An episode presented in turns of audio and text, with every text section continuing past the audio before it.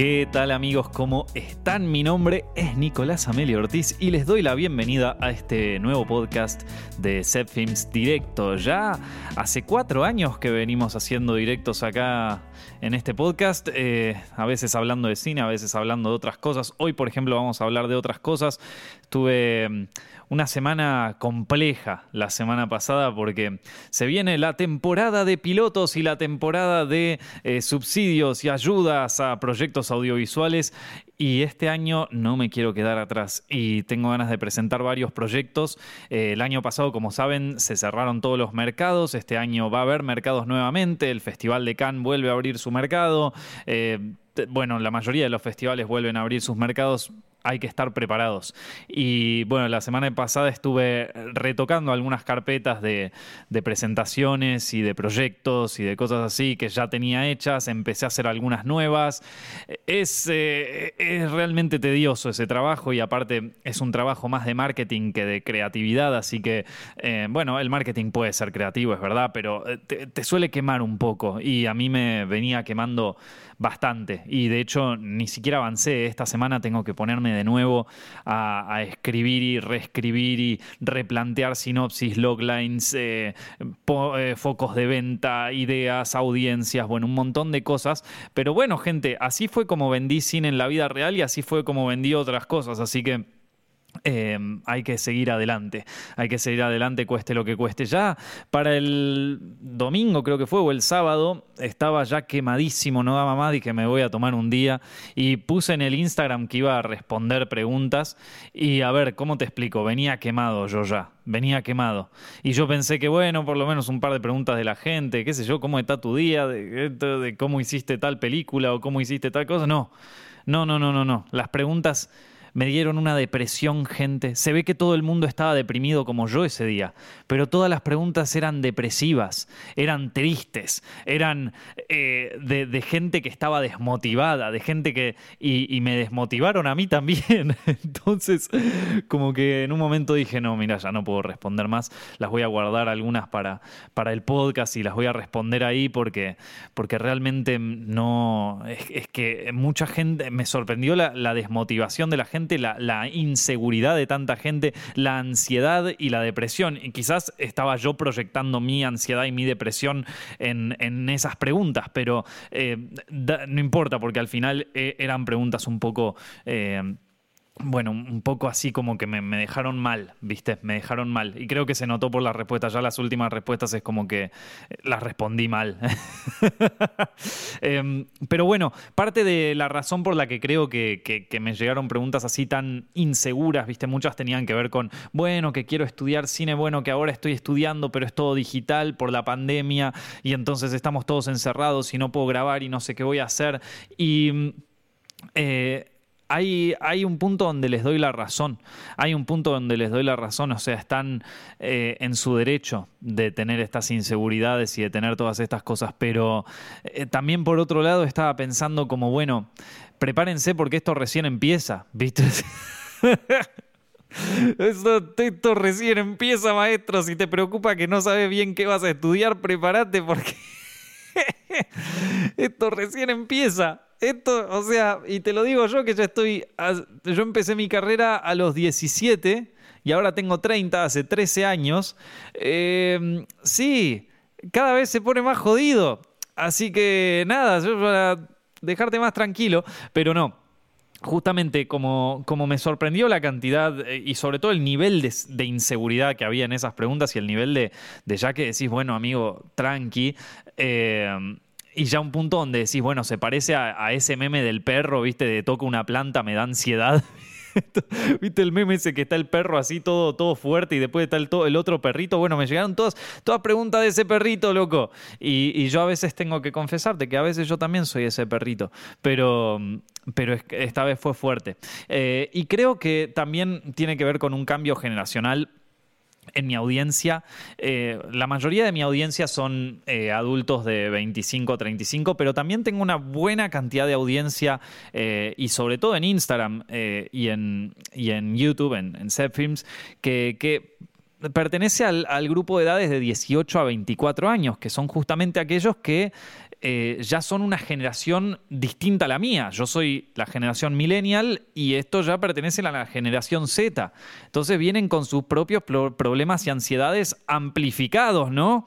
Eh, entonces, eh, bueno, creo que una de las cosas que falta ahí, por lo menos por las preguntas que vi, era un poquito de seguridad y un poquito de que te comprendan. Así que este podcast va a ser un poco de, consejos de un tipo que ya tiene 30 años. Eh, yo me acuerdo cuando, cuando yo tenía 20 o, incluso antes cuando tenía 19 y mis, y mis amigos empezaban a, conseguir sus primeros trabajos así de oficina. Eh, bueno, yo también a los 19 conseguí mi primer trabajo ahí como editor en, un estudio, así que... Eh, es, es como empezamos a juntarnos con gente más adulta y me acuerdo, bueno, es que tengo este amigo que tiene 30, ¿viste? Y era como alto viejo, ¿viste? De golpe estábamos así. Pero bueno, acá estamos y, de golpe, así de un día para el otro, yo me levanto y tengo 30, chabón. como... Y no te diste cuenta, y acá estás. Eh, lo bueno de tener 30 es que te sentís igual de estúpido que a los 20, pero tenés plata. Entonces puedes pagar con las boludeces. Eh, Así que nada, eh, aún así, eh, nada, uno cumple, cumple 30 y llegás y en un momento u otro estás acá. Eh, así que, pero, pero, me acuerdo cuando tenía 19, yo también tenía muchas inseguridades. Yo creo que esto es más que solamente generacional. Tenía muchas inseguridades, tenía muchos problemas, como los tenemos todos, ¿no? es algo normal. Es, algo normal estar inseguro de tu carrera, estar inseguro de, bueno, y, yo quiero escribir eh, guiones, pero tengo miedo de que, de que no sean exitosos o que no les vaya bien. Eh, bueno, quiero dedicarme a la dirección, pero tengo miedo de que me voy a morir de hambre. Son, son situaciones válidas. Vos fíjate que yo tenía tanto cagazo de morirme de hambre cuando tenía en, antes de mis 20, que ni bien conseguí un trabajo más o menos con, con cierta, eh, con, cierta seguridad, porque era un trabajo fijo, dejé la facultad. Dije, o sea, imagínate la ansiedad que a mí me provocaba esto de no tener un trabajo fijo en cine o en el mundo audiovisual, que no bien conseguí un trabajo fijo. Eh, yo me, pero, pero, pero claro, lo que veo ahora es que estas, estas ansiedades están ultra amplificadas, ultra amplificadas, a un nivel que ya es excesivo. Eh, y, que también manejan unas expectativas sobre ustedes mismos que son, son, son peligrosas. O sea, son peligrosas. Eh, como, como que es meterse demasiada presión. Yo, y miren que yo me considero alguien que se mete mucha presión a, sí mismo. Yo cada vez que hago terapia me lo dice mi psicóloga, pero esto. Eh, pero aún así, eh, y, o sea, y que yo te diga que no hay que meterse tanta presión es como llegaste a un nivel que es un límite, maestro. Porque, porque yo soy una de las personas que más presión se mete a sí mismo en el mundo por absolutamente todo, ¿eh? Por absolutamente todo. Eso me ha causado muchas ansiedades que no eran necesarias y me las sigue causando hasta el día de hoy. Eh, entonces, que yo te diga que te estás metiendo mucha presión ya es jodido es jodido, ¿qué querés que te diga? Eh, entonces, nada, me puse a ver un poco, a tratar de entender un poco de dónde puede surgir toda esta ansiedad y toda esta depresión y, va, en realidad, presión sobre uno mismo que justamente termina convirtiéndose en una frustración, porque si vos lo único que esperás es ser el mejor en todo, es que te salga todo bien, es no confundirte nunca, es que si cometes un error sos un fracaso, bueno, evidentemente te vas a terminar frustrando mucho porque la vida está construida a base de errores, a base de, fracasos. La vida de todos los seres humanos está, está, construida a base de errores y fracasos. Vos cuando ves algún, una obra de arte, incluso de los grandes artistas, ¿no? O sea, yo ahora estoy viviendo acá en España y el otro día acompañé a unos amigos al Museo del Prado, que ya lo visité como 300 veces. Uno de los, una de las obras que a mí más me gusta de ahí es, bueno, que a muchos les debe gustar, es el Saturno devorando a sus hijos de Goya. Y Goya, hasta llegar a esa obra, cuántas obras habrá hecho, en cuántas le habrá ido bien, cuántas habrá fracasado. Incluso los grandes artistas de toda la historia, están, su, su, obra está pavimentada en fracasos, en fracasos comerciales, en fracasos emocionales, en fracasos de todo tipo. Entonces es algo normal. Es algo no solo normal, sino que es algo, es parte del aprendizaje, es parte de lo que uno crece. Pero bueno, eh, si uno no, no tiene esto en cuenta, es obvio que va a terminar cayendo en una depresión terrible. Entonces, eh, vamos, a, vamos a ver algunas cosas que, tiene la generación Z que yo creo que encima les juegan en contra para esto. Ni hablar la pandemia, para mí la, la pandemia, vamos a decir la pandemia, sino el, encierro que provocó la pandemia. El encierro que provocó la pandemia para mí es una de las, una de las cosas que más eh, los cagó. Sí, es que no encuentro otra palabra, los cagó. Eh, yo no, sabría qué hacer en esa situación. Y ahí, ahí sí que me agarraron como... Eh, hay muchas preguntas que me decían, bueno, ¿y ahora qué hago? de Estudiar cine, que es una cosa tan práctica y donde hay que salir a filmar y, nosotros estamos todos encerrados, ¿viste? Y ahí, chicos, la verdad es que tienen razón. Es que tienen razón. No hay una... Eh, no, no hay un... Es, yo no sabría qué hacer realmente. Yo, yo creo que hubiera roto las reglas. Me hubiera conseguido un par de amigos que que dijéramos, bueno, ¿sabes qué? Ya fue, ¿no? Sí, ya fue. Y vamos a filmar igual, con el, con el teléfono, con lo que sea. Em, pero bueno, eh, estoy hablando específicamente de mi rubro porque, claro, a mí me llegan, obviamente, Films capta mucha audiencia que son estudiantes de cine y llegan como mucho de ahí, pero, pero también eh, pensando, pensando también en todos los rubros, ¿no? O sea, em, incluso carreras que, no tengan nada que ver con cine, ¿no? Ah, digo, medicina, por ejemplo. Medicina que es una carrera, en algún momento vas a tener que ver un fiambre. pero, pero si está toda la, si ya estás en tu segundo año de carrera y nunca tocaste un fiambre, ¿cómo vas a hacer para entubar a, un paciente? ¿Qué, qué, haces ahí? Esto, entonces, no sé. Es que, bueno, a ver, también vos me vas a decir, bueno, Nico, es que no, no, en realidad en la carrera de medicina hasta tercer año no, no tocas un paciente. Ok, ok, perdón, bueno, es que no conozco también la carrera. Pero dos años sin, sin acercarte, sin acercarte una morgue.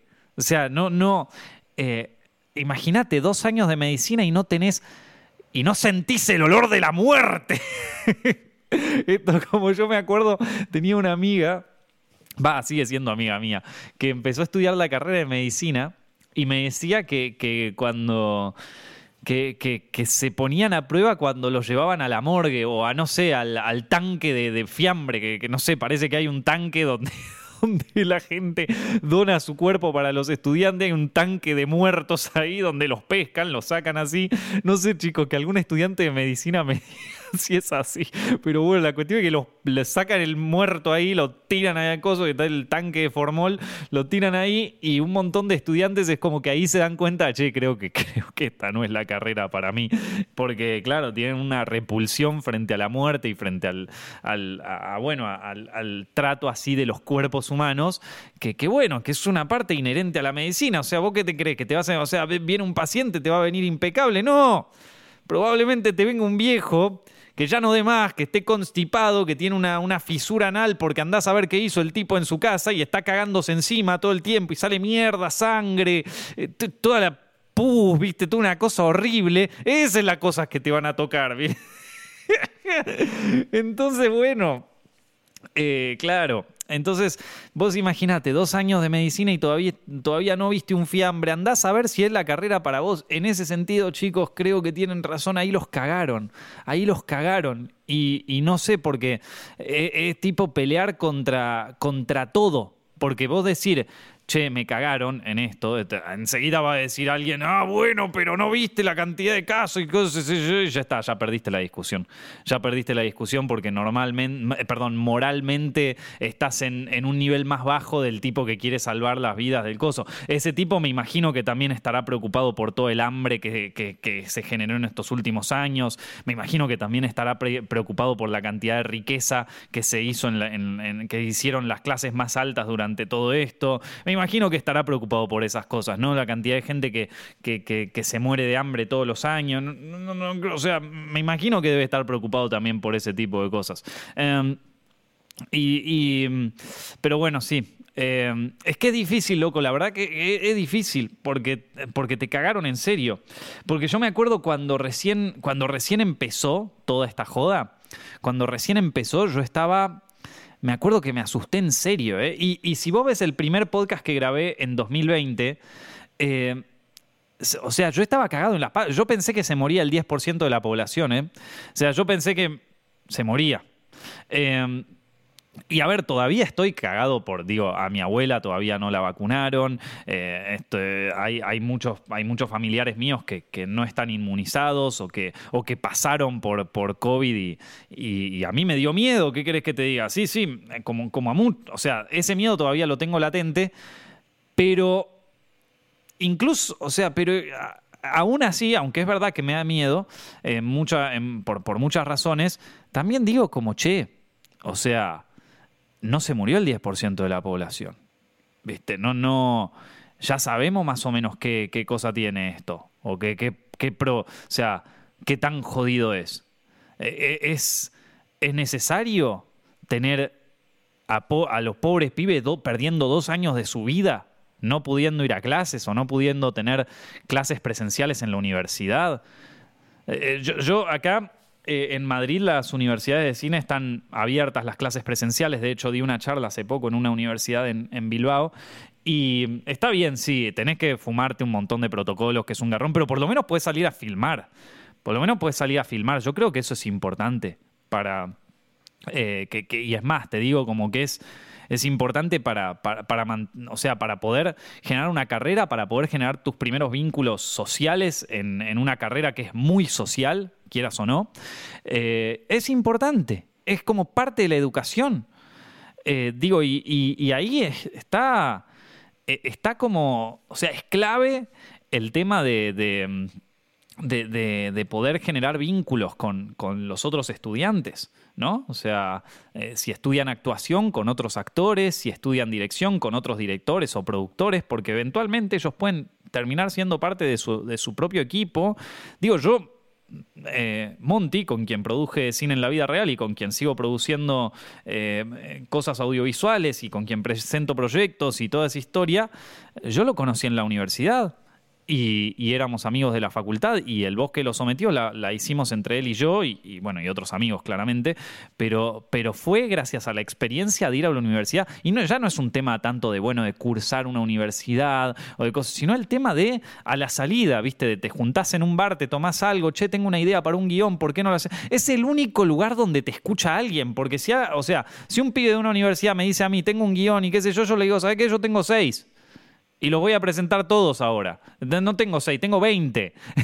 Entonces no, me interesa el guion que tenga. No, no. O sea, viene, un pibe de la facultad y no, porque no estoy eh, en ese momento de leer guiones. Salvo que un día presente un concurso de guion, no tengo ganas. la única persona que sí tiene ganas de leer tus guiones son tus compañeros de clase, que te juntás en una tarde ahí y decís, che, loco, ¿sabes que tengo un guion? Y lo mismo digo para, digo, yo mismo, o sea, estoy, eh, estoy en la misma posición, pero quizás un, escalón un poco más arriba, en el sentido de que, bueno, eh, quiero presentar un par de guiones a, ayudas de, o a subsidios o a un concurso, ¿vieron? te, juntás conmigo a, leer el guion y yo les puedo asegurar que no se junta nadie conmigo a leer el guion. O sea, tengo. ¿Quiénes se juntan? Un par de gente con las que, las que he conocido en la facultad o con quienes he trabajado y qué sé yo, y ellos te leen el guion, pero nadie te lee un guion, ¿viste? Entonces, en ese sentido, bueno, es, es ¿A qué, voy con todo esto? Creo que me perdí. Bueno, no importa. en, ese, sentido, la, pandemia los cagó, gente. ¿Qué les puedo decir? Y yo, personalmente, si estuviera en su situación, no sé qué haría.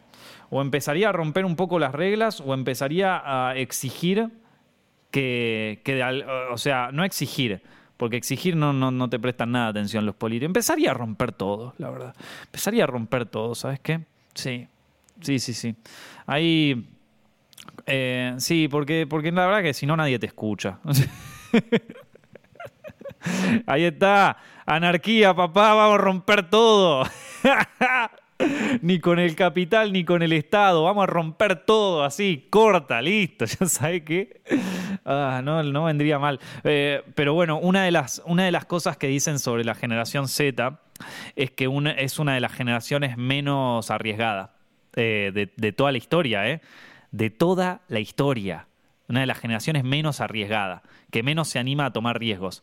Así que la opción de salir y romper todo no es una opción. O sea, la opción de, revolucionar todo y decir, eh, I fought the law and the law, bueno, and the law won en este caso, no, no. O sea, de salir y, romperla, y romper todas las reglas me parece que no es una opción porque...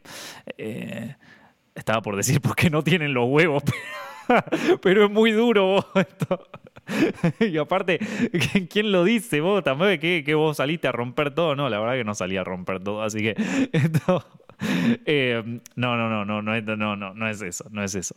Eh, parece como que todo el mundo sale a revolucionarse en redes sociales, ¿no? Como que para salir a cancelar a, un artista o, alguna, o, algún político o algo así salen todos, pero la realidad es que al político le importa tres carajos si lo cancelan en Twitter. ¿Se acuerdan que en Argentina había, había habido un senador, no me acuerdo quién, que, que en una de las charlas en Zoom estaba él con la, con la pareja ahí, que estaban tipo poco menos que teniendo sexo en la charla de Zoom en el Senado? Y la gente los canceló y toda esa historia y no pasó nada. No pasó nada. Esa gente recién reacciona cuando va un loco, van de, a, de a 20, no queda de a 20, de a 100 a la casa y le empiezan a tirar piedras, ¿viste? y que sabe eh, a dónde vayan los iremos a buscar, ¿viste? Esa cosa. O sea, recién ahí reacciona y dicen, che, me están empezando a joder esta gente, ¿podemos hacer algo? Eh, son terribles, son terribles, o sea, es así. La política no va a hacer nada por ustedes, nada. Es más, si los pueden cagar más, los van a cagar más. Y te lo dice alguien que con 30 años he, tenido mis ideales, he sido idealista, he perseguido algunos fines, ¿sí?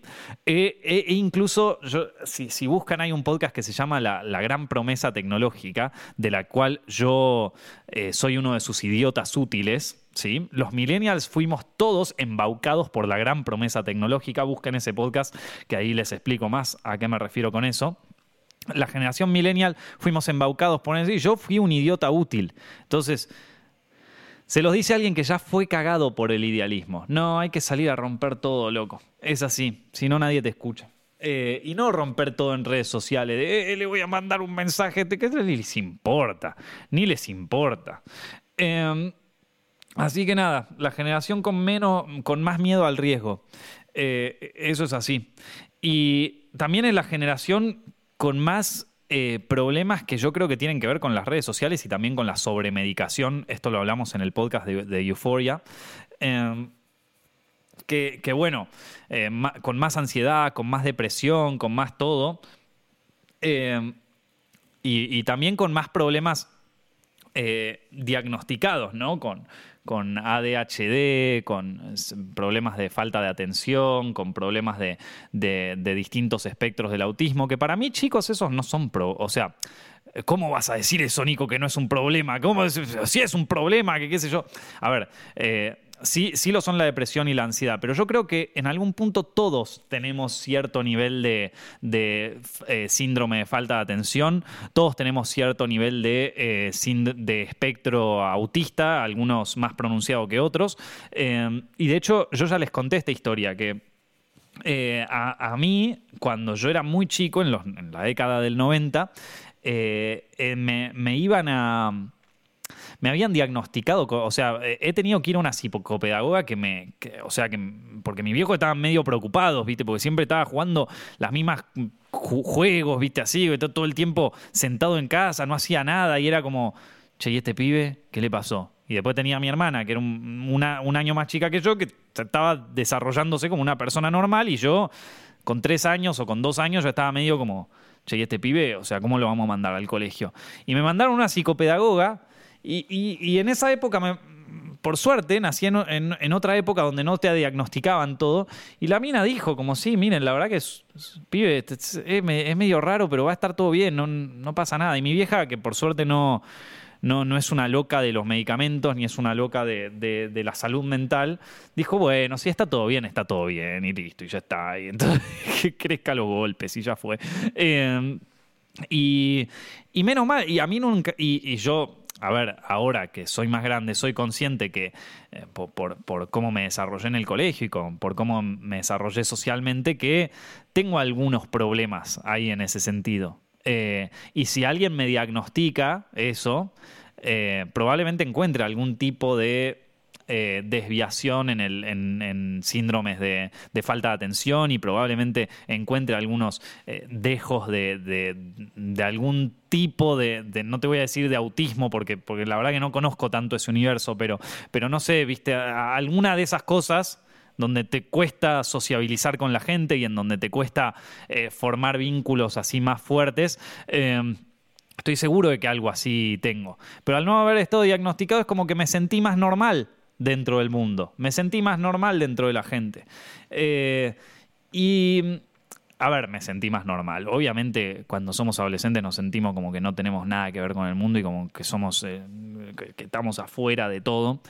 Pero, pero me refiero a que no había, a que no había un estudio clínico. Ahora había un estudio clínico que dijera vos estás, estás afuera de la competencia, amigo. Ya está, vos, la vas a tener más difícil. ¿Por qué? Lo dicen estos estudios. Imagínate, qué jodido, che. Qué difícil. Entonces, claro, si te diagnostican todo eso, eh, viste, ya, ya, ya desde el principio te dicen como, che, está jugado. Está difícil, loco, así. Y yo no creo que eso. Entonces a eso me refiero cuando no creo que sea un problema, en el sentido que salvo que, que tengas un, verdadero problema así de, de, El ADHD, o sea, el, déficit de atención, no sé cómo. Attention deficit. Bueno, es el de, falta de atención. yo no sé qué tan serio es ese diagnóstico. En el sentido de que yo no sé si, si realmente eh, es eh, una, una, patología mental. Y esto me lo puede responder un psicólogo, ¿eh? porque yo no lo sé. Pero no sé si es, un, si es una verdadera patología o si es algo que se inventaron para vender más medicamentos. Porque yo creo que todo el mundo lo tiene en algún nivel u otro. Mírenme, yo estoy hablando acá en este podcast y, ya creo que me fui por las ramas 40 veces. Y... Eh, Eh, entonces, como no, no, me parece que es algo como inherente al ser humano. Como que todos nos distraemos, o como todos nos cuesta prestar atención. Más todavía si tenés un dispositivo electrónico, un teléfono celular todo el tiempo, plim, plim, todas las notificaciones. Y sí, loco, ahí se, va a aumentar más. Eh, bueno, y a eso vamos con, la, con el siguiente problema. Eh, todos sufren de ansiedad y de depresión. Es la generación que más ansiedad y depresión sufre. Que yo te entiendo eso si vos tenés eh, viste, si ya sos más grande. Yo empecé a sentir ansiedad fuerte a partir de los... Pero ansiedad fuerte, ¿eh? O sea, tipo episodios de ataques de ansiedad y eso a partir de los 26, eh, ponele. Sí, 26, 27, por ahí. Y ahí empecé a, a jugar un poco al juego de la depresión. Eh, y, eh, bueno, en, 2018 fue el año que yo empecé a hacer terapia, eh, justamente por esto. Eh, pero ya tenía 27 años, ¿viste? O sea, ya, ya. puede ser, puede ser que quizás ya este tipo de cosas estaban presentes en mí antes. pero claro, es que en otro momento, en esa, cuando yo era más chico, no existían, o sea, no, existían los smartphones, ¿no? Yo, yo empecé la universidad en 2009 En 2008 creo que salió el primer iPhone, eh, pero claro, obviamente Argentina todavía no había llegado. Yo recién tuve mi primer mi primer teléfono inteligente, que era un Samsung, me acuerdo, estaba buenísimo, eh, en 2011, no, 2011 no, en 2012, por ahí, o más. Sí, 2012 habrá sido. Eh, y sí, porque en 2011 yo estaba haciendo el bosque de los sometidos y todavía no lo tenía. Pues me acuerdo que, tenía un, telefonito de estos, de estos viejos, ¿viste? Que solo se podía llamar y mandar mensajes. Eh, entonces no estábamos todo el tiempo con cosas que te decían, sí, bueno, es tu ansiedad, es tu depresión y qué sé yo. Yo recién empecé a, bailar con la depresión eh, mucho más adelante. Pero si yo empezaba a ser consciente que quizás yo, yo tenía episodios de ansiedad y cosas así, pero em, empezaba a ser consciente de, de los peligros de la ansiedad y de la depresión a más temprana edad, por ejemplo a los 17, uff, hubiera estado más jugado. Eh, creo que un tema tiene también que ver con la ignorancia, de no saber, bueno, ¿sabe qué? Estoy medio mal, estoy cosas, no, no tengo idea qué tengo. Mejor voy a seguir adelante. Creo que un poco era la ignorancia de estos sentimientos, ¿viste? Eh, o, la normalización, ¿sabes qué? Sí, bastante, sí, bueno, a veces te sentís mal, listo, ya está, fin. Eh, Que es verdad, ¿eh? O sea, todos tenemos cierto grado de, ansiedad, cierto grado de depresión y es algo normal. Más todavía cuando sos adolescente. Digo, como ya les digo, yo tenía un montón de inseguridades frente a todo, ¿eh? Frente a lo que iba a ser de mi carrera, lo que iba a ser de coso, al punto de que, como les dije al principio, cuando tuve mi primera oportunidad de un trabajo fijo, dejé la universidad porque digo, bueno, acá, acá un poco de seguridad financiera, por favor, y me agarré a eso como si fuera... Dejé la universidad, loco. Em, así que nada. Eh, la generación con más depresión, ansiedad. Y les recomiendo, esto ya se los recomendé este libro, eh, pero de hecho se los recomiendo en casi todos los podcasts. Es un libro de Jonathan Haidt que se llama, es un libro que está en inglés, es, de un psicólogo, Jonathan Haidt es un psicólogo, eh, y el libro se llama en inglés The Coddling of the American Mind. En español, el título creo que es La transformación de la mente moderna eh, o La mente mimada americana. Creo que esos son como las dos, eh, los dos títulos. ¿sí? y en ese libro él habla sobre justamente cómo la exposición tanto a redes sociales y a y a estímulos desde el Internet y a, estar tan hiper concentrado en Internet y, metido, eh, yo, te diría como eh, casi ahogado en el mundo de las redes sociales, ha provocado en los adolescentes y sobre todo en las chicas, ¿sí? en las mujeres, eh, ha provocado mucha ansiedad y mucha depresión. Y, y cómo, vos me decís, bueno, ¿y cómo me dice esto? Bueno, lo midió eh, viendo a través de los años cuánta gente era hospitalizada, cuánta gente terminaba yendo al hospital de los 10 a los 15 años por eh, autolesiones, ¿vieron? Por, por cortarse, por, por, lastimarse, ¿viste? Que eso, bueno, a ver si, si, eso no es depresión, ¿qué es? ¿Viste? Si eso no es ansiedad, ¿qué es? Entonces, eh, el tipo midió en, en, los últimos años cuánta gente de 10 a 15 años era hospitalizada por autoinfligirse lesiones, ¿no? Y vio que muchas, que, a partir de que empiezan a, dominar las redes sociales el espacio adolescente, cada vez más gente era llevada al hospital por autolesionarse, ¿sí? por autoinfligirse algún tipo de daño.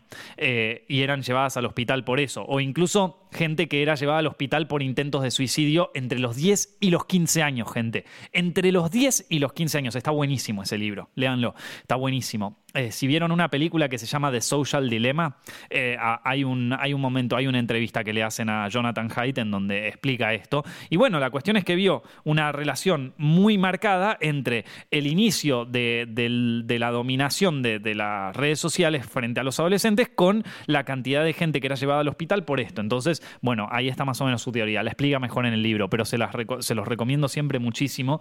Eh, hay una correlación con las redes sociales y lo otro que se dio cuenta Jonathan Haidt ahí es que afecta primariamente a las mujeres. O sea, le afecta fuerte. El ciberbullying afecta más a las mujeres que a los hombres. Eh, eh, la, bueno, la, eh, la, idealización de los cuerpos, ¿no? La idealización de los cuerpos, eh, el, ciberacoso, todo ese tipo de cosas es, una, es un tema que afecta mucho, tanto a hombres como mujeres en, las redes sociales, pero sobre todo afecta a las mujeres. Entonces vos te preguntás, bueno, ¿qué, qué, cuál, es, o sea, qué van a poder hacer las chicas cuando, cuando, cuando se desarrollen en una carrera? Bueno, con esta inseguridad que se les plantea todo el tiempo, eh, es difícil, verdaderamente es difícil. Eh, porque claro, si vos tenés todos estímulos externos que te tiran inseguridad, que te tiran inseguridad todo el tiempo, no vas a poder, no vas a poder crecer porque el primer fracaso que vos tengas, primer fracaso con tu cuerpo, con tu pareja, con tu carrera, con lo que sea, el primer fracaso a la primera que te caes, no te caes, te hundís, te hundís en la depresión, te ahogás. Y chicos, como les dije al principio, el mundo está pavimentado en fracasos. O sea, eh, te lo puedo decir con mi propia carrera, mi, propia carrera está pavimentada en fracasos. O sea, vos, te pensás que a mí eh, me, llamaron del Festival de Cannes el primer día. Me dijeron, che, muy buena El Bosque de los Sometidos, la película que hiciste en 2010, eh, me, me gustó, venite al Festival de Cannes y venías a presentarnos proyectos todos los años. No, la primera vez que me escucharon en el mercado del Festival de Cannes fue con Cine en la Vida Real fue, eh, fue el, primer proyecto que yo pude vender. ¿Entendés? El primer proyecto que pude vender eh, después de ya eh, Cine en la Vida Real sale en 2019 y yo ya tengo ahí 10 años desde que empecé a estudiar cine. 10 años. Entonces, ¿todo lo otro fue un fracaso? O sea, todo lo otro fue un fracaso. Yo no sé, ¿eh? yo la verdad que la pasé muy bien haciendo El Bosque, la pasé muy bien haciendo otros cortometrajes, la pasé muy bien cuando me contrataron para hacer algunos videoclips o cuando me contrataron para hacer algunas publicidades de mierda, o sea, pero publicidades malas, ¿eh? Yo me acuerdo que una vez me, me llamaron para filmar ¿Qué me habían llamado para filmar? Es que sí, que de repente viste eh, un amigo de la familia que tenía que filmar un coso para, para un centro de logística que tenía y, me pregunta, ¿vos me puedes filmar a los camiones cuando pasan y se van? Y yo, dale, te filmo los camiones y lo, lo a los camiones y ah, que yo quiero una cosa institucional más aburrida que qué sé yo y vos eh, tenés ya eh, tres años desde que estudiaste cine y estás filmando unos camiones que van y vienen y decís, claro, acá, hasta acá, acá es donde termina mi carrera. No, loco, está todo bien.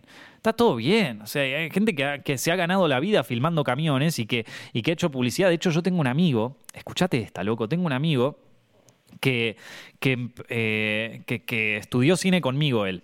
Eh, de hecho, fue asistente de dirección en El Bosque de los Sometidos, eh, allá en 2010. Y, y él, em, él empezó trabajando haciendo ese tipo de cosas, ¿vieron? Ese tipo de institucionales para eh, una fábrica de colchones, ¿viste? En Villa La Ferrere, en Argentina, ¿vieron? Una fábrica que no conoce nadie, sería un amigo de la familia, no, porque él venía de otro país, entonces como que, no sé, habrá sido un tipo que conoció que le digo, che, mi viejo tiene una fábrica de colchones, no me filmás los colchones, y el tipo, y me acuerdo, me, acuerdo porque yo lo vi porque era amigo mío y, y me juntaba a veces en su casa y estaba editando el institucional de la fábrica de colchones, y vos decías como, che, che loco, y esta, e, esta va a ser mi carrera, ¿viste? y el institucional de la fábrica de colchones era un embole, ¿vieron? Era como un paneo sobre la fábrica de colchones, ¿viste? Que te mostraba, la, no sé, el aplastador de algodón y esa cosa que no tenés ni idea qué es. Y después te mostraba un tipo que estaba ahí chequeando la calidad de los colchones. Un embole, la cosa que menos ganas te dan de filmar en tu vida. Y ese tipo había estudiado cine, había estudiado cosas y vos decís como, che, y este no debería ser Tarantino, ¿viste? Esas expectativas altísimas que uno maneja. No, no, ¿cuándo, ¿cuándo me filmas la película? Está haciendo el coso de, de los colchones colchones. Escuchame una cosa, el coso de los colchones, primero le pagaron, que eso ya está buenísimo. O sea, es, si, encima vos te pagan por hacer la, cosa de los colchones, ya sos un grande, ya estás ahí arriba. Que eso a nosotros nos pasaba, que nos sentíamos bien porque, bueno, cobramos, loco, qué felicidad. Era un momento donde aparte no, no, no era tan normal cobrar por filmar algo. Ahora con las redes sociales, simplemente por hacer un video para las redes sociales de una marca o de alguna cosa, vos ya podés estar cobrando. En ese momento nadie tenía redes sociales. Entonces, cobrar por algo audiovisual ya era como, ¡sí! era como, ya está, estás en la meca. Bueno, cuestión, este chabón hacía la publicidad para la fábrica de colchones, que era el, tipo de video más aburrido, aparte con una cámara de mierda, ¿viste? Una cámara de esas que, que, que, hoy un celular filma mil veces mejor que una cámara con la que filmaron eso de los colchones. Y el de colchones, ¡ah, buenísimo este pareo! Mirá lo bien que se ve mi fábrica, así, coso. Y y claro, y bueno, el tipo siguió haciendo así, siguió haciendo publicidad de palos colchones. Un día lo llama un tipo que tenía como una, como una eh, que, tenía un, circuito de, carreras, pero como si yo te dijera el circuito de carrera más berreta de todo, de, todo Buenos Aires, lo llamaron para filmar el circuito de la carrera de unos autos, el chabón feliz, sí, me van a, y le dicen, te vamos a pagar semanalmente si nos filmás a los autos que vienen acá a correr, viste, o que vienen acá a practicar para, para no sé, para el Daytona, para el Daytona, te tiraba, yo soy un desastre, loco, no conozco nada. Pero bueno, nada, cuestión es que lo llaman de este lugar para que filme a los autos correr en una pista de mierda, ¿viste? Y el chabón feliz, sí, me pagan por semana, dale, voy. Y fue y, filmó. Y, vos decís como, y, este chabón, ¿viste? Eh, y, estaba feliz haciendo todas esas cosas y, realmente él, yo lo veía muy contento, como que se divertía haciendo eso y, incluso hasta te daban ganas de salir a filmar con él, de, la buena onda que le ponía ese tipo de trabajos, ¿viste? Eh, bueno, va, filma esto. Cuestión es que de allá empieza a filmar ahí, lo llaman para otra cosa, lo llaman para otra cosa, lo llaman. ¿Saben dónde está ese pibe ahora? ¿Saben dónde está ese chabón ahora? Está filmando para las carreras de auto, pero no las carreras de auto del coso de Buenos Aires. Está filmando en Miami. El chabón lo llamaron de Florida para filmar todo lo que son las carreras del NASCAR o de esas cosas. Vieron en Estados Unidos que de repente se llena el estadio. Filman eso, chabón, y no sabe lo bien que lo hace. O sea, es impresionante. Se compró una red hace poco, ya, eh, o una ARRI, no me acuerdo, para filmar a los autos en, en cámara lenta. Se compró un teleobjetivo. O sea, es impresionante la carrera que formó ese chabón. Pero claro, porque no tenía las expectativas altísimas, ¿viste? No tenía todo el tiempo como, ah, pero yo quiero ser el próximo Tarantino, así que ese tipo de trabajo no los voy a hacer. Y, eso, bueno, nada, fue avanzando de a poco y, acá, y ahora ya está. Y probablemente eh, siga avanzando, probablemente siga generando carrera en el que sí, quizás andás a ver, en algún momento haga una película sobre autos, anda vos a saber qué, va, qué va a ser de su carrera. Pero lo que digo es como que... Eh, a veces se maneja una, una expectativa tan alta y con esto de las redes sociales se, aumenta más, porque claro, en las redes sociales vos solamente ves el éxito de las personas, vos solamente ves a tu amiga que se fue de vacaciones a, a, Valencia y está en un barco ahí con sus otros amigos y todos, y todos tienen el cuerpo perfecto y todos tienen el coso. Primero, ¿sabes cuánto tiempo les tomó hacer esa foto? ¿Sabes cuánto tiempo está en Yo que estuve en el mundo de los influencers, lo conozco bien. Conozco bien eso de que, no sé, nos invitaban a un viaje y de repente estabas con todos los influencers así conocidos de aquel momento y venía la foto en el bote y se sacaban la selfie. Pero ¿sabes cuánto tiempo están? Yo me acuerdo un pibe no voy a decir el nombre porque era un, era un influencer conocido, que tenía, que, que, claro, tenía un tema de que ya estaba grande, ¿vieron? O sea, ya tenía 25, 26 años, pero hacía contenido para pibes de, de 14, ¿viste? Y era todo contenido así, tipo, ay, hola, miren, yo perfecto, mi cuerpo, mi, mi, mi cara, soy, soy impecable, todo, la cantidad de cremas que usaba ese pibe, pero tenía un tema con el pelo. Tenía un tema por con el pelo porque ya tenía entradas. Y vos sabés el tiempo que estaba ese chabón arreglando una, una selfie que después vos, vos, la veías en el Instagram, y claro, parecía como que era el mejor día de tu vida, ¿viste? O sea, parecía que era lo mejor que te iba a pasar en la historia. Y el chabón estaba horas, horas con la selfie sacándose una, sacándose otra, probando que qué sé yo. Al final el viaje en barco no lo disfrutaba una mierda porque no, no vio nada, o sea, lo único que estuvo viendo era cómo le caía el pelo con determinada luz, o sea, el nivel de, o sea, el nivel de, y, claro, vos después ves en Instagram la foto y decís, este tipo debe tener la mejor vida del mundo. Es como el capítulo ese de Los Simpson que va Barta al coso y está el nene que le dice, mamá, quiero que me compres este juego. ya voy, hijo, ¿viste? Sí. Y Bart dice como, ese debe ser el niño más feliz del mundo. O sea, como, vos lo ves en Instagram, el pibe en el barco, las minas, los cuerpos, la, felicidad, la alegría, los dientes todos blancos y eso, y decís, ese debe ser el niño más feliz del mundo.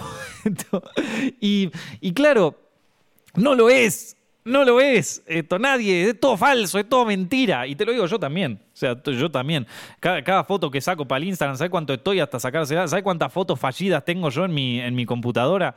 Esto, y aparte, mirá que yo, a mí me cuesta, porque yo no soy la persona más atractiva del mundo, ¿eh? Y yo soy consciente de eso. Yo no soy la persona más atractiva. ¿Sabes lo que me cuesta sacarme una foto donde salga más o menos decente? Yo te sonrío y se rompe el lente, boludo. Te, sonrío y se arruina el lente. me sacás una foto así, dale, sonreí, hijo de puta. No sé sonreír para la cámara. No sé, y mirá, años y años en el mundo de, las redes sociales y no sé sonreír para la cámara. Es una cagada, che. Esto. Es decir, bueno, pero salí bien en algunas fotos. ¿Sí sabe cuántas saqué para que saliera bien? 200. 200 para que una saliera bien. Yo tengo algunas amigas que son eh, carismáticas naturalmente. Le sacas una foto y aunque estén tristes, aunque te salen increíbles. Salen increíbles hay que decirlo también, yo sé, le saco buenas fotos a mis amigas. No tengo, tengo que decir que algunas de, la, algunas de mis amigas actrices y algunas de mis amigas influencers y algunos amigos también que, que les he sacado fotos, esa foto ha sido una bomba de likes. Pero bueno, en algunas cosas soy bueno, gente. En algunas cosas no. En algunas cosas, lamentablemente, no. Una de ellas es en salir bien en las fotos. Pero bueno, como te digo, es todo mentira las redes sociales. Y vos ves en las redes sociales que está todo el bien mundo bien y que está todo el mundo perfecto. Eh, que todos están de joda, que todos se fueron a viajar por Europa, que todos están en la, en la movida. No sabes si ese tipo está endeudado, no sabes si está en la mierda, no sabes si... Yo, por ejemplo, cuando, cuando tuve mi primer viaje a Cannes, me acuerdo, al Festival de Cannes, yo tenía un cagazo, yo tenía un cagazo, porque claro, era la primera vez que yo tenía como reuniones con productoras más grandes, ¿viste? Después de muchos años, ¿eh? Después de muchos años en ir a mercados y que no te den bola y qué sé yo, era la primera vez donde tenía reuniones con productoras grandes y con gente así grande de la industria estaba cagado en las patas. Dije, bueno, por lo menos que, por lo menos que esto se vea bien en fotos. Y yo me saqué un par de fotos ahí en el Festival de Cannes y filmé y todo. Pero la realidad es que estaba cagado en las patas, ¿viste? Y, de hecho, cuando terminó el Festival de Cannes, en muchas, en muchas reuniones no me fue muy bien. De hecho, he presentado proyectos que pensé que iban a colar, pensé que iban a salir, pensé que se iban a hacer y que decía, acá en Cannes es mi oportunidad para presentar este proyecto. Y adivina qué, loco, no salieron. Y estoy ahora repensando la carpeta para que puedan salir. Entonces, no, es, una, es una cosa de saber vivir con el fracaso, ¿viste? Y si no podés vivir con eso, si no podés vivir con esa realidad, entonces mejor no, no no te metas en esto porque te va a frustrar, ¿viste? Metete en no sé en qué. Porque todo, todo involucra fracaso. Todo involucra fracaso. Y me acuerdo que me llegó una de esas preguntas al Instagram y yo ya estaba quemadísimo, ¿viste? Yo ya estaba quemadísimo con, la, con, con todo y, le digo al pobre tipo que me preguntó, bueno, ¿y cómo hago para eh, que quiero estudiar cine pero tengo miedo de fracasar y qué sé yo? Yo dije, mira, lo quemado que estaba, mira, maestro, entonces no lo estudies, no lo estudies, porque acá te vas a cruzar con el fracaso todo el tiempo, así que si, si no te gusta esto, si, si vos no, si realmente no amás hacer esto, porque yo la verdad, te digo, filmando cine en la vida real, yo fui la persona más feliz del mundo. Yo fui la persona más feliz del planeta. Cada vez que yo salgo a filmar soy feliz. O sea, incluso, no sé, me voy a filmar con mis amigos un viaje que hacemos, la paso bien, la paso de puta madre. Para mí es lo mejor que me pasó en la vida. No hay momento en donde yo sea más feliz que filmando algo, después viéndolo así. A mí me encantaba, por ejemplo, cuando tenía el canal de vlogs, porque podía filmar todo el tiempo y porque podía hacer una mini película de todo lo que pasaba todo el tiempo. Era muy feliz haciendo eso. Lo dejé de hacer porque no me daba el tiempo. Realmente es que, verdaderamente me lo tomaba como hacer una mini película en cada capítulo eh, y no me daba el tiempo y a ver que también tengo que trabajar, tengo que comer, tengo que vivir. Pero lo que digo es que haciendo cosas grandes, cosas chicas, lo tenés que pasar muy bien, porque si a vos te da miedo el fracaso, maestro, porque si, si, si el, eh, porque la verdad te vas a cruzar con el fracaso. Eh, te conté la historia de Cannes, pero ya el hecho de ir al festival de Cannes es, es la gloria. Y una chica me responde ahí en, lo, en el Instagram, me dice como, sos un hijo de puta, ¿cómo le vas a decir esto a ellos? Ni que vos fueras alto director. Y es como, estás haciendo exactamente, o sea, eh, claro, eh, perdón, o sea, yo, es verdad, no soy alto director, y aparte me había puesto justamente, ni que hubiera sido acá, y justamente, o sea, eh, esto sí fui, maestra, eh, querida, pero, pero dejando eso de lado, es como, claro, ni que hubieras hecho esto, pero ni que hubieras ganado un Oscar, ¿viste? Como si recién cuando ganás un Oscar podés decir, estoy haciendo una carrera. No sé cuánta gente no ganó un Oscar. Ni esto. como, esto, ni que hubiera ganado un Oscar, es como, bueno, amiga, ¿qué, tenés? Que tener la expectativa hasta, hasta acá arriba, ¿viste? Y yo creo que, yo, yo me acuerdo cuando estaba en el colegio, cuando había empezado a estudiar cine, me acuerdo que había un pibe, este hijo de puta, que, vos, sos, vos sos la razón de muchas inseguridades, maestro, no voy a decir quién sos, pero vos sos la razón de muchas de mis inseguridades, me acuerdo. Voy a estudiar cine, qué felicidad, y viene este hijo de puta y me dice como, ay, ¿para cuándo una película en Hollywood?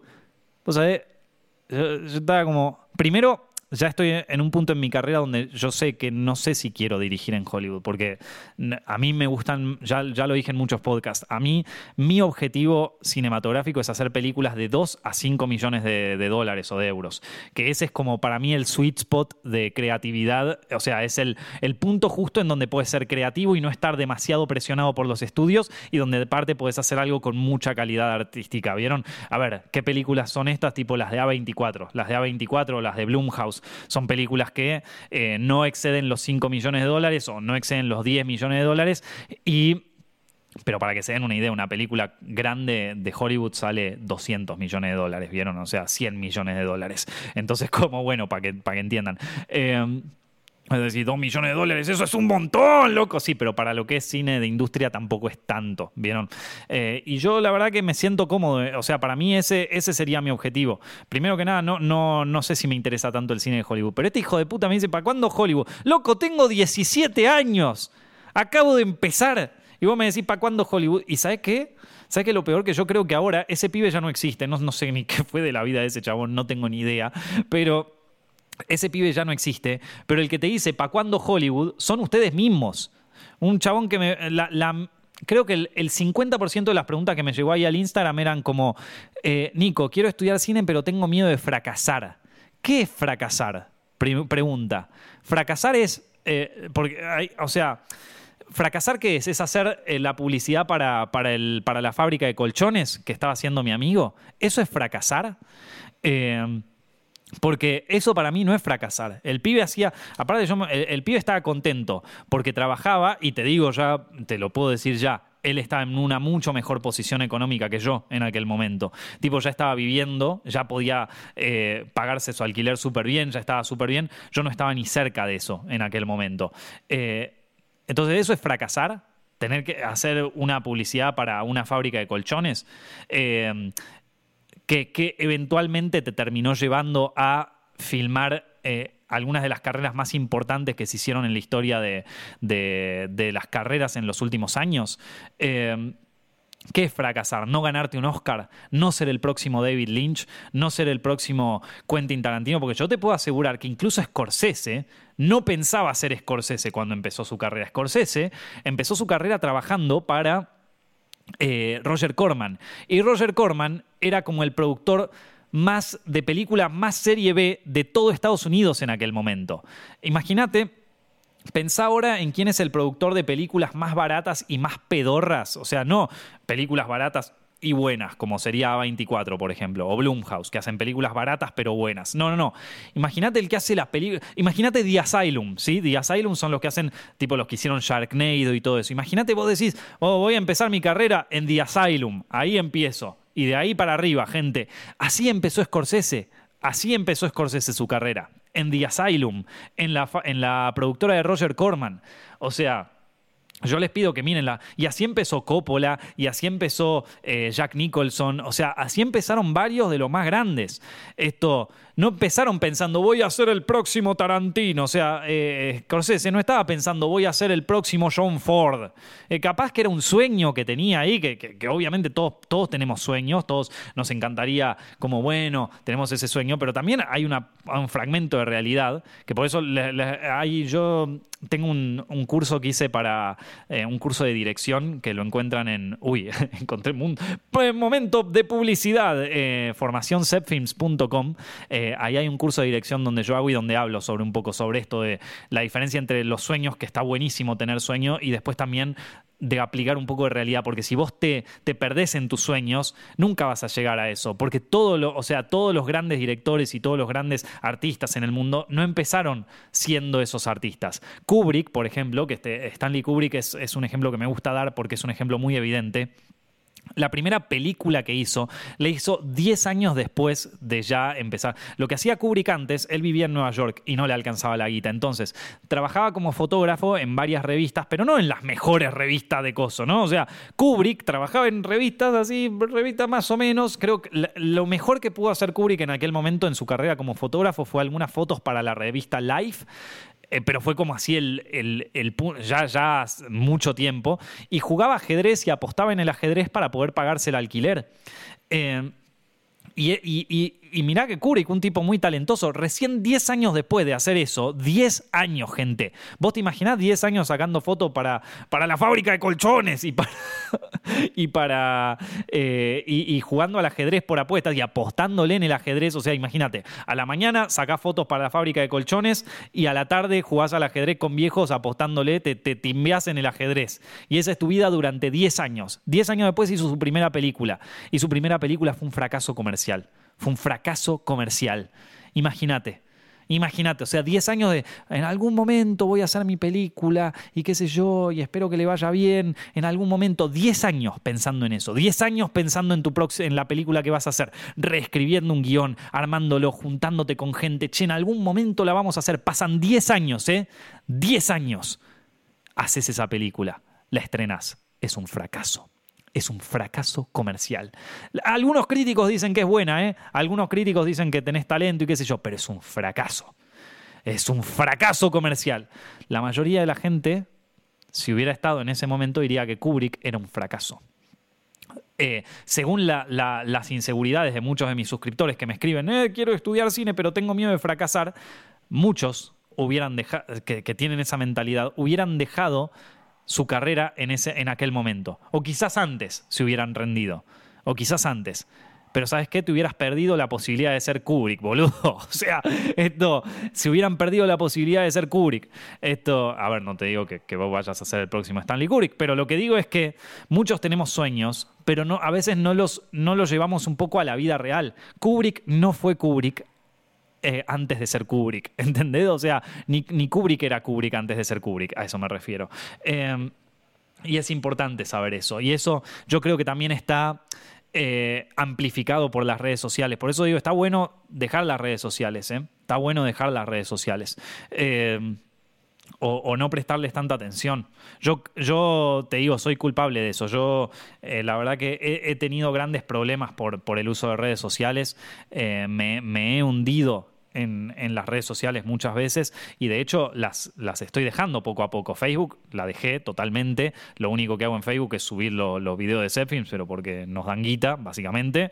Em, Twitter la dejé, hace ya van a ser dos años desde que dejé Twitter. Em, no la extraño para nada, no siento que me perdí de nada. Algunos me dicen, che, pero las noticias, ¿cómo te enteras? ¿Qué noticias? No, de que tal tipo fue cancelado o que, eh, hay una familia que, está, que no le quiere pagar a la hija y que por eso hay que cancelar a la familia. ¿Eso te parece que son noticias? Eso a mí me parece que son boludeces. Esto, eh, no, extraño Twitter para nada, no lo extraño. Y eh, cada tanto a veces entro, pero solo veo mierda. O sea, es como que cuando vos ves Twitter desde, desde una perspectiva más externa, es como que cada vez que entras decís, mejor me voy, qué asco. Esto, pero cuando estás metido en ese tornado de mierda, cuando estás metido en ese tifón, sentís que eso es la realidad.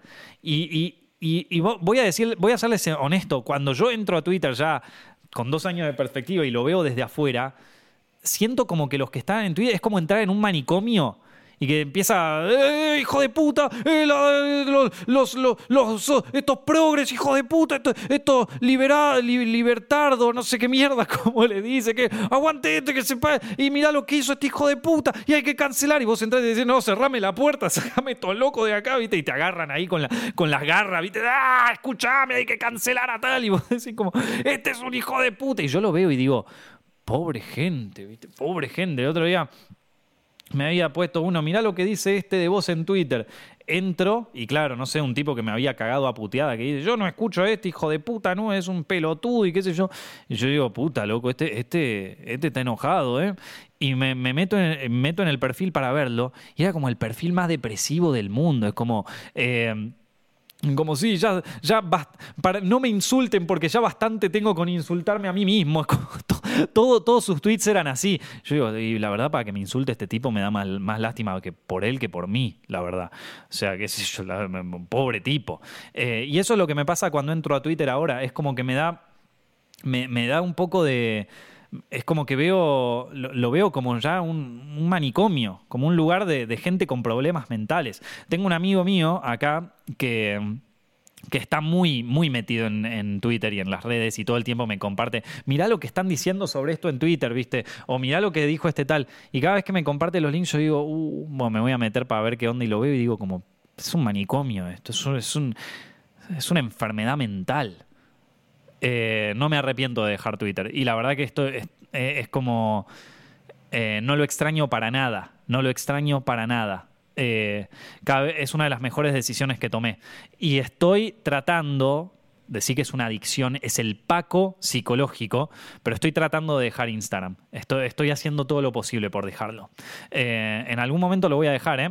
En algún momento lo voy a dejar. Y ya con eso voy a estar afuera de las redes. Y ya, o sea, lo único que voy a manejar es YouTube. Y sería, sería espectacular. Instagram e, es una adicción todavía, pero ya me estoy dando. Antes. Lo, que me preocupaba de Instagram era como la falsa idealización de los cuerpos, de la. de eh, Y vos me decís, bueno, Nico, pero vos siempre te mostrás cuando haces ejercicio y sí, boludo, porque me siento bien, loco, la verdad que me siento bien. O sea, salgo, coso, me miro al espejo, digo, che, qué bueno, lo voy a compartir. Eh, ese estímulo de de darle, de darle un buen feedback al ego, eso te hace mal. eso a mí me hace mal. Eh, y, en un punto no, no o sea, e, es, es una adicción es una adicción, lo tengo que dejar. Eh, por eso te digo, en algún momento lograré dejar Instagram también. Eh, o, lo usaré solamente para, hablar de mi trabajo, no, no lo sé. Pero, pero es verdad que aparte los hijos de puta de Facebook te meten, te, meten como el, algoritmo que cuando haces ese tipo de cosas te estimulan aún más y entonces te, publicas más y vos ves que los números suben y entonces entras como en un loop así de, de, dopamina asqueroso. Eh, que es terrible, que es terrible y que lo, tengo que dejar, soy consciente de que lo tengo que dejar. Eh, y, eh, y, ya lo voy a dejar, ¿eh? Eh, y antes el único problema que yo veía en Instagram era eso, en la eh, como bueno, un poco también el acoso, viste, eh, todo ese tipo de cosas que, a, pesar de que yo sé que, mucha gente me va a decir, bueno, pero los hombres no sufren acoso. Te voy a mostrar un día mis mensajes filtrados y vas a ver lo que es acoso. Esto, te voy a mostrar un día los mensajes filtrados que me llegan a mí y ahí vas a ver que el acoso también existe para, para los hombres. Esto eh, aunque es verdad que es mucho más prevaleciente en las mujeres. O sea, eh, pedile a cualquier amiga tuya que te muestre cómo son sus mensajes filtrados y probablemente le entren cosas peores que a mí. Pero eh, lo que digo es que es, o sea, esas eran cosas que me preocupaban de Instagram. Ahora siento que Instagram se está convirtiendo cada vez más en Twitter. Y, o sea, como que cada vez más gente está publicando, como compartiendo esos, esos cosas de mierda de, tipo, ¿y qué es lo que está pasando en este país? ¿Y qué, cómo puede, y que yo, que las la cosas, y es como que de repente te enseñan qué tiene que ser moralmente bien y qué tiene que estar moralmente mal. Bueno, después me preguntas por qué la gente es insegura. Si cada vez que haces algo te dices, no, esto está moralmente mal, cualquier cosa, ¿eh? Cualquier cosa. Subís una foto comiéndote una hamburguesa, vienen, vienen, vienen toda la legión vegana, te dicen, como sos un hijo de puta, estás matando un animal. Por tu culpa, por tu culpa, se están muriendo todos los animales en el mundo. Bueno, pará, che. O sea, es como la presión que te meten, ¿viste? Como. Em, y ese tipo de cosas. Antes yo no las veía tanto en Instagram, ahora las veo cada vez más. Eh, y entonces, y lo peor es que en Instagram en cualquier momento ya se, se van a empezar a meter los viejos, ¿eh? Se van a empezar a meter los viejos, los que nos invadieron Facebook, se van a empezar a meter en el Instagram. Y ahí ya es que se murió la red, se murió la... ¿Y qué te puedo decir? Yo capaz que también soy un viejo, ¿eh? Yo capaz que también soy un viejo. Pero lo que me da un poco de pena de, los chicos que están en redes es el nivel de, de agresión con el que se manejan, el nivel de agresión, eh, como esta chica que me dijo, ay, ni que vos te hubiera ganado un Oscar, ¿viste? Eh, me dijo, ni que vos estuvieras en campo, pobre, pero sí estuve. De hecho, hubiera estado también el año pasado, lamentablemente no se hizo. Este año voy a estar nuevamente. Eh, este año voy a estar y vamos a presentar un proyecto y no sé si voy a ganar. No sé si me voy a haber gastado todo lo que cuesta un hotel en Cannes, que cuesta un huevo, para no tener nada, pero algo nos va a salir ahí, chicos. Algo tiene que salir. Por favor, que no cancelen Cannes este año. En fin, Va a salir algo, gente. Va a salir algo esta vez. Eh, como les decía, eh, un nivel de agresión, nivel de agresión que, no, no me, o sea, me parece un, me parece que esconde, porque ya saben, ustedes saben que la ira, la ira es la, es la máscara del miedo. ¿Sí? Esto es muy importante saberlo. La, ira, cuando vos estás una persona muy, muy enojada, una persona que te grita, es una persona que tiene miedo. Esto, entonces cuando vos lo ves así tan claro, me da un poco de pena, la verdad. El nivel de agresión que se manejan es en realidad para esconder una inseguridad atroz, atroz. Yo veo a toda la gente como, ah, mirá, yo soy súper edgy, yo soy súper, estoy coso. Y en realidad gente de lo más insegura del planeta. Pero bueno, eh, creo que una de las buenas cosas es cerrar las redes, es dejarlo coso porque les van a generar más frustración. Yo cuando estudiaba cine, cuando estudiaba en la universidad, tenía 30.000 inseguridades, pero no tenía redes sociales en aquel momento. Lo único que teníamos era Facebook, con suerte, con suerte. Eh, así que nada, yo lo, pensaría, un, lo pensaría un poco. Che, nos estamos pasando un, sé de tiempo. Yo no sé, eh, ¿qué, como que este podcast no, no sé si dije algo al final. O sea, es como que digo, bueno, es es hablar por hablar este podcast. no sé en qué ayudé, solo en decir que todo es una cagada. No, pará. Quiero algunas cosas buenas que, tiene, o sea, a, qué quiero ir con todo esto? ¿A qué quiero llegar con todo esto? Es que me parece que hay, digo, ni, es verdad que todas las generaciones y en todo momento, y sobre todo en nuestros momentos de adolescencia y cuando empezamos a ser jóvenes adultos, es un momento donde transitamos por muchas inseguridades.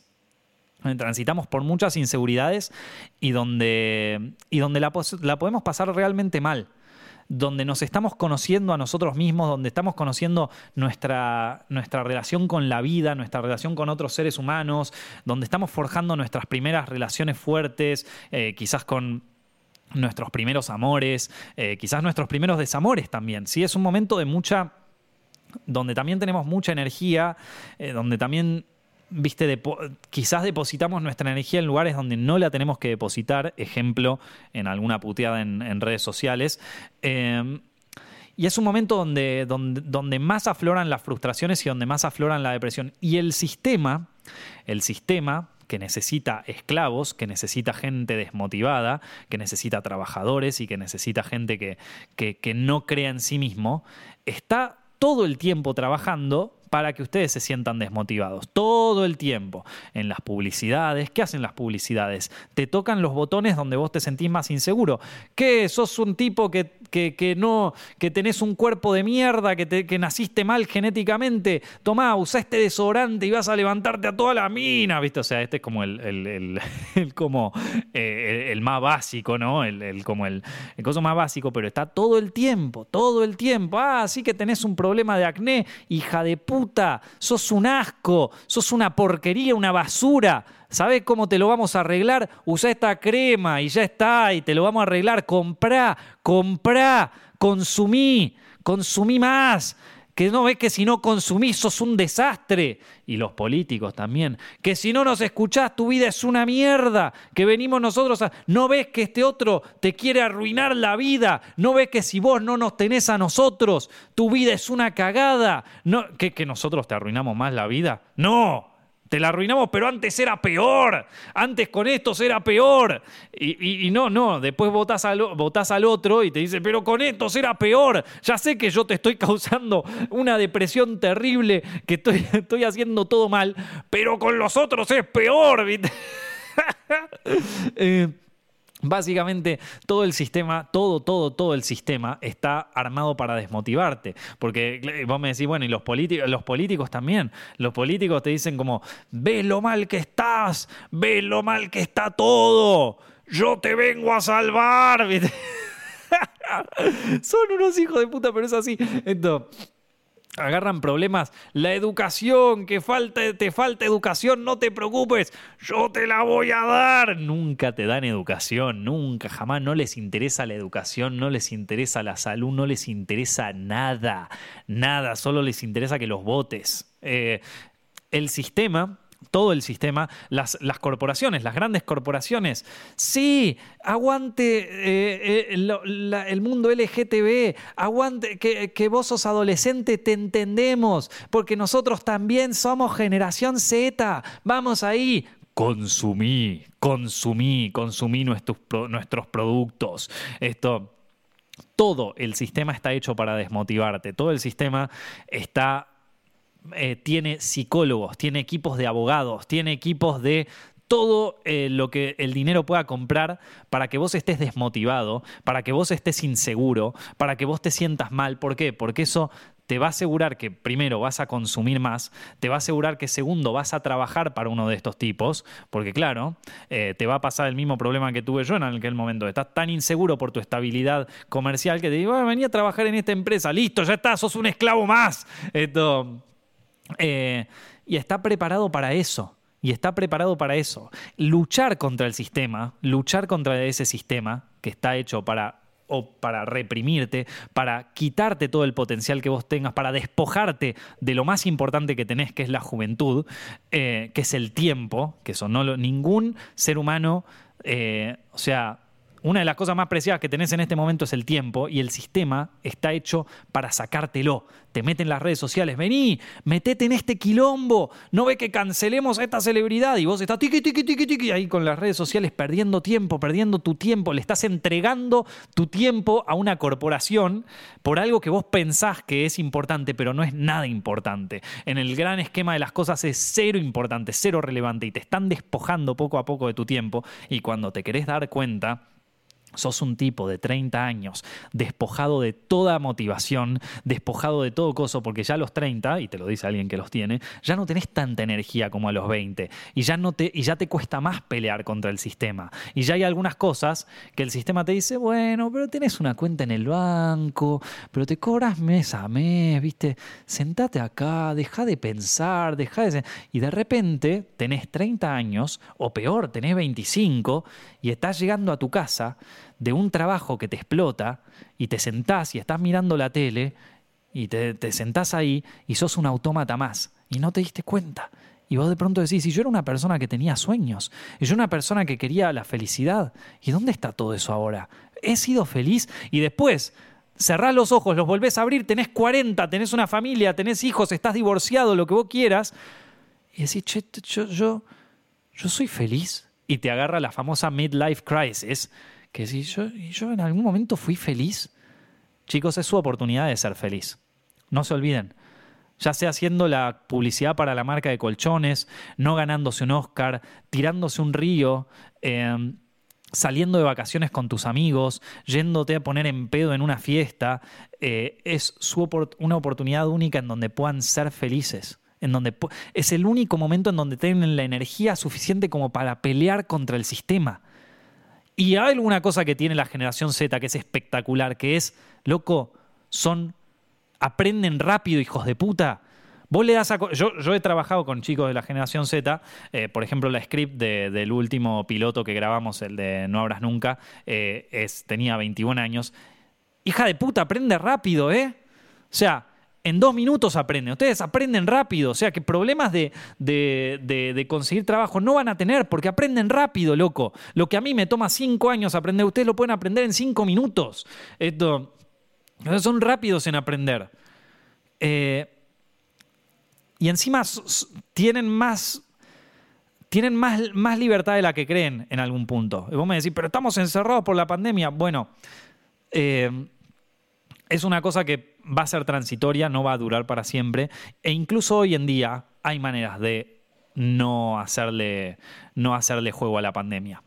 Pero como les digo, hay que resistir contra el sistema hay que resistirse al sistema, hay que pelear contra el sistema. Y el sistema, miren que tiene muchas herramientas para que te tropieces, para tirártelas. Y si no, y si no está el sistema, está esta chica que te dice, y, es, eh, yo no sé qué hablas vos si no te ganaste un Oscar. ¿Sabes qué? No me gané una mierda, pero yo voy a seguir, yo voy a seguir igual. Porque esta chica, existen un montón de estas chicas, eh, y que te tiran abajo, y que te tiran abajo, y que te buscan para tirarte abajo. Porque ¿sabes qué? El, eh, el mundo está muy desanimado. Entonces vos podés, o sea, sí, y, y, te tenés, y hay que levantarse, loco, y hay que seguir peleando. Y hay que seguir peleando, porque si hay algo que no te permite. El sistema te va a robar todo, ¿eh? y te lo digo yo. A mí me, me, hizo creer en una revolución que no existía, que era la revolución tecnológica. Busquen ese podcast, porque quizás hay algunas revoluciones por las que vos estés peleando o por las que vayas a pelear, que es nuevamente el sistema engañándote. Así que busquen ese podcast. Eh, me hizo creer en revoluciones que no eran reales. Me hizo pelear por ideales que no eran míos. El sistema me hizo... Eh, me, hizo creer que mis sueños no valían nada. El sistema me hizo pensar todo el tiempo que era mejor si yo me quedaba trabajando en algo fijo. Me hizo creer muchas veces que, yo no valía nada y que voy a terminar en la nada y que, que todo lo que hago es al pedo. Eh, y me lo sigue haciendo creer, incluso hasta el día de hoy, con todas las cosas que hice. Eh, que quizás no fueron las mejores, pero fueron cosas que yo disfruté mucho, fueron cosas que donde yo la pasé bien, en donde yo fui feliz. Algunas se vendieron muy bien, algunas me dieron mucho dinero, algunas no me dieron una mierda de dinero, pero la verdad es que si tengo que hacer un balance la pasé bien. ¿Vos la estás pasando bien, loco? ¿Vos, te estás divirtiendo? estás sonriendo cuando entras en Twitter y cuando cancelás a esta celebridad y cuando tenés tu charla y qué sé yo, estás siendo feliz. ¿Qué son las cosas que te hacen feliz? ¿Qué cosas te llenan? Porque pueden estar, porque quizás son más fáciles de, conseguir que todo lo otro. Entonces, eh, hay, todo un sistema que me parece que logró abstraer a la generación Z de lo que es ser feliz. Como que están despojados de la felicidad, o como, que para, o como el que el sistema finalmente los convenció a muy temprana edad de que la felicidad es otra cosa, de que la felicidad es algo que no es. Y eso es algo por lo que sí se tienen que preocupar y eso es algo por lo que tienen que pelear. Porque en el fondo todos, todos, todos, todos luchamos por ser felices. Eh, y hay un montón de gente que, quiere sacártelo porque, porque es un activo muy, muy potente la felicidad, porque es un activo muy poderoso. Eh, y porque te puede llevar a conseguir cosas que son imposibles, la felicidad, la resistencia. Eh, y eso da miedo. Pero, pero bueno, loco, nada. Eh, ¿Qué son las cosas que te hacen feliz? busca esas cosas. Eso es lo mejor. Nada, voy a dejar el podcast acá porque si no se van a aburrir, loco. Así que nada, espero que hayan disfrutado el podcast esta semana. Eh, si les gustó, no se olviden de recomendárselo a sus amigos. Estamos disponibles en Spotify, en iTunes y también en YouTube si quieren ver esto un poco más diferido. Espero que lo hayan pasado bien. Mi nombre es Nicolás Amelio Ortiz y nos estamos viendo en el siguiente podcast.